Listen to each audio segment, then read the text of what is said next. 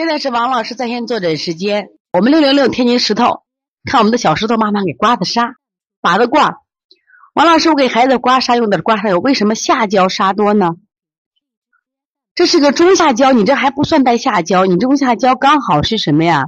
它这个我看啊，这上焦心肺，中焦脾胃，那它属于肝胆区，说明你这个孩子后区的呃肝胆是阴虚这块啊，情况还是比较严重的。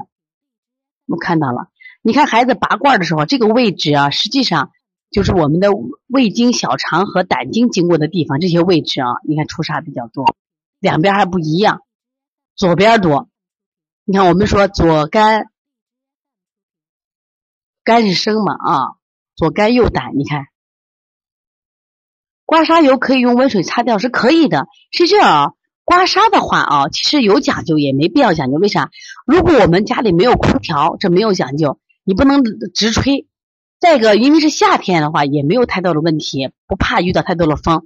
就是刮痧那两个小时，你避开过于的寒和风，其余没什么问题的啊。这个没有问题，把油擦掉就可以了啊。刮痧有方向，一般的刮痧都是泻法，就是你要它除痧治病都是泻法。但是我们保健的时候，我们就不什么呀，不不用泻法，就是我们来回做。或者说我们顺经为补，逆经为泻。今天呢，我们刚好啊，学员们也很多，我让学员们也跟着什么呀，刮刮痧，包括我自己呃肩膀也刮了刮，他们就说给我刮的时候也有结节。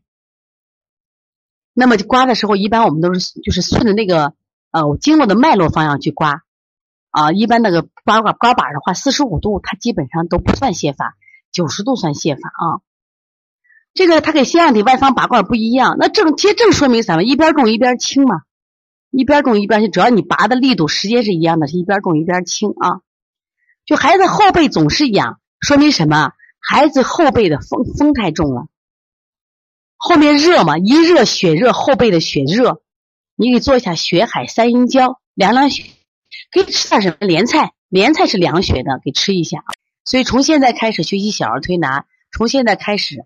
学习正确的育儿理念一点都不晚，也希望我们今天听课的妈妈能把我们所有的知识通过自己的学习，通过自己的分享，让更多的妈妈了解，走进邦尼康小儿推拿，走进邦尼康的课堂，让我们获得正确的育儿理念。小小问号举手报告，和礼貌说声老师。